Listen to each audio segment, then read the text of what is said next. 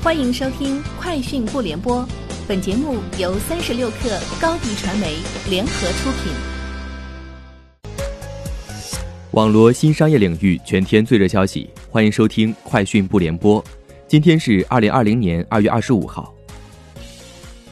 天眼查数据显示，近日蜂巢的运营主体深圳市蜂巢科技有限公司申请的医药柜专利已成功授权，该专利用于自助购买药品。此前，蜂巢还曾申请过一种药品推送装置和自动售药柜的实用新型专利，同样已成功获得授权。深圳市蜂巢科技有限公司成立于二零一五年四月，注册资本约为十一点七亿人民币，法定代表人为蜂巢 CEO 徐玉斌。美图公司宣布推出美业驰援计划，免费为一万家美妆企业提供为期三个月的在线试妆系统。该在线试妆系统依托于美图魔镜 AR 试妆影像技术，围绕着美业零售的销售场景，可以提供唇彩、眼影、腮红、粉底等彩妆产品的试用及销售。近日，同城艺龙启动了2020年全新启程计划，包括三大主题活动：守护爱、致敬逆行者、仲夏爱、点亮心愿单、遇见爱、启程体验官。介绍称。守护爱致敬逆行者专题整合了旅游城市各地景区优质资源和优惠政策，为景区页面添加医护人员主题标签，为特惠群体提供查询分享的即时线上服务。系列活动将在二月至五月期间逐步展开。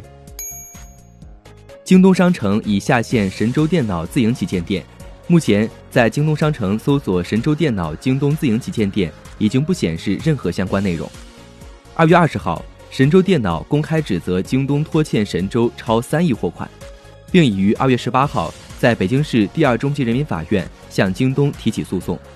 当天，京东方面作出回应称，因神州违反双方签署的产品购销协议条款，导致其未结算货款被暂缓支付。此外，有消息称，神州与京东目前仍就双方的货款一事在商谈。据外媒报道，沃伦·巴菲特周一在接受采访时称。伯克希尔哈撒韦公司的第三大业务是其所持苹果公司的股份，仅次于保险和铁路业务。根据巴菲特上周六发给伯克希尔哈撒韦公司股东的年度信显示，伯克希尔哈撒韦目前持有苹果公司百分之五点七的股份。据二零一九年十二月三十一号提交给政府的一份文件显示，截至去年年底，伯克希尔哈撒韦持有超过二点四五亿股苹果股票，价值近七百二十亿美元。据外媒报道，当地时间二月二十二号，美国波音公司证实，在该公司受检的波音七三七 MAX 客机中，百分之七十客机的燃料箱内被发现有异物。在约五十架受检的七三七 MAX 客机中，检查人员发现三十五架客机燃料箱内有异物。这些客机是波音公司在过去一年中生产的四百架中的一部分，目前尚未交付给客户。滴滴出行周二表示。其与软银共同出资的滴滴 Mobility Japan 将从四月开始在日本推出一项食品配送服务。该公司一位代表称，滴滴于二月二十五号开始在日本大阪招募食品配送合作伙伴，并计划于四月初在大阪正式推出这项服务，之后逐步推广到日本全国。以上就是今天节目的全部内容，明天见。